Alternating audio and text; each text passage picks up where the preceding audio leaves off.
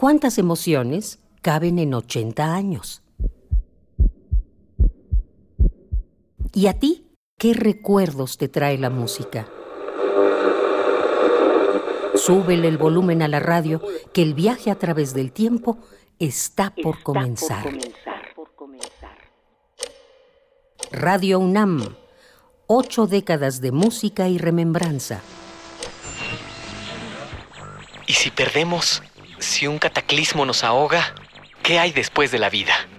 Si la duda te carcome, ten la certeza de que antes y después está la radio. No temas nada en ella. 1963. Llegamos al año 1963. Subimos a la cumbre más alta del Hotel Sheraton María Isabel, edificio inaugurado hace un par de meses para contemplar la vista de la metrópoli. Desde aquí, vemos el estreno de la serie Astro Boy.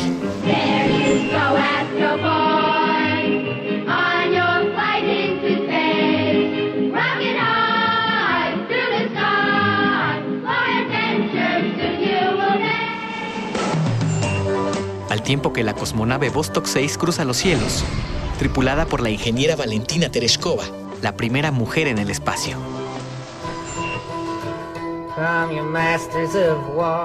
En 1963, un hombre sube al podio y eufórico habla a los oyentes. I still have a dream. It is a dream deeply rooted in the American dream. I have a dream that one day this nation will rise up, live out the true meaning of its creed.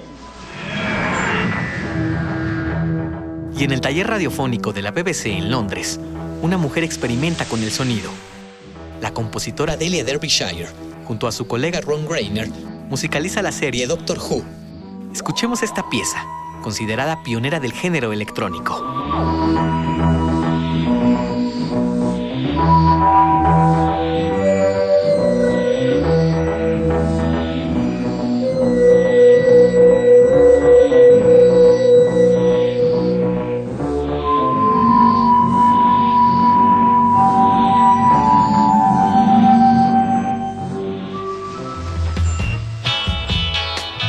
Mientras la era de lo electrónico se abre espacio en el cuadrante sonoro, Estados Unidos le llora a John F. Kennedy, asesinado ante los ojos atónitos de la multitud.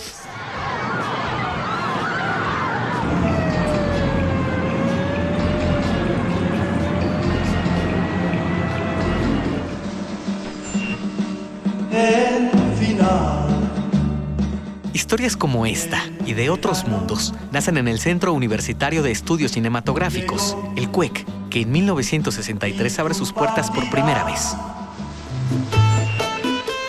Y en Nueva York, un apasionado del ritmo estrena uno de los mambos más famosos del siglo. Baila al ritmo de esto que dice, Oye cómo va.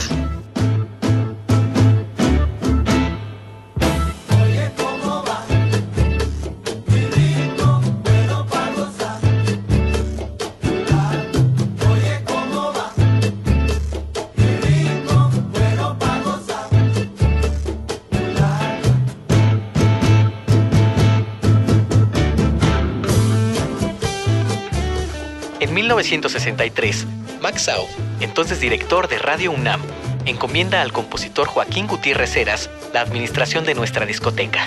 Así, uno de los acervos sonoros más completos del país se diversificó. Radio UNAM, ocho décadas de música y remembranza, porque la vida se mide en canciones, historias, instantes.